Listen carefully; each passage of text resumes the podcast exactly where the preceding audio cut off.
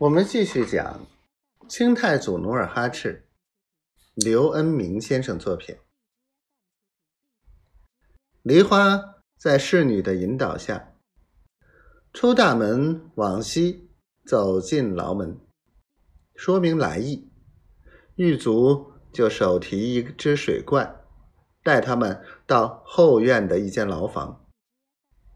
狱卒打开牢门，提着灯笼进去。假装送水，他手提灯笼，在努尔哈赤脸前摇来摇去。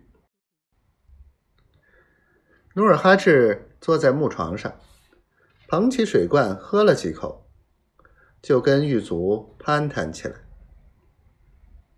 梨花站在窗下，透过窗户指缝，把屋里的一切看得一清二楚。他看着。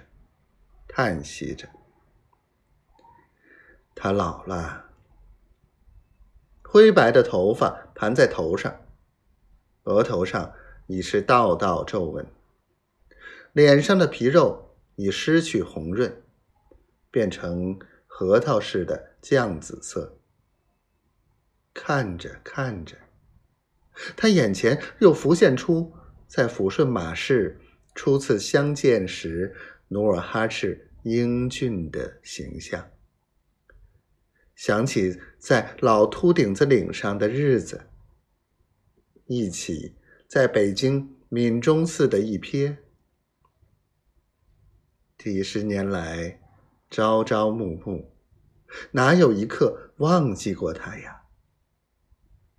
想到这里，他有心破门而入，同努尔哈赤。彻夜长谈。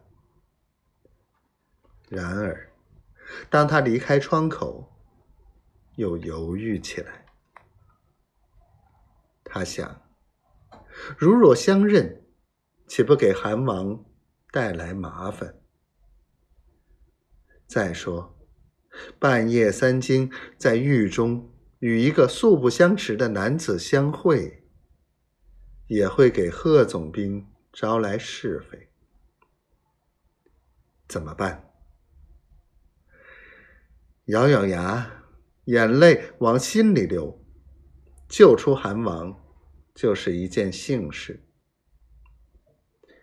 想到此处，他抹了一下眼角，转身走出牢房的长廊，在狱门口找到侍女，一口气。讨回总兵府。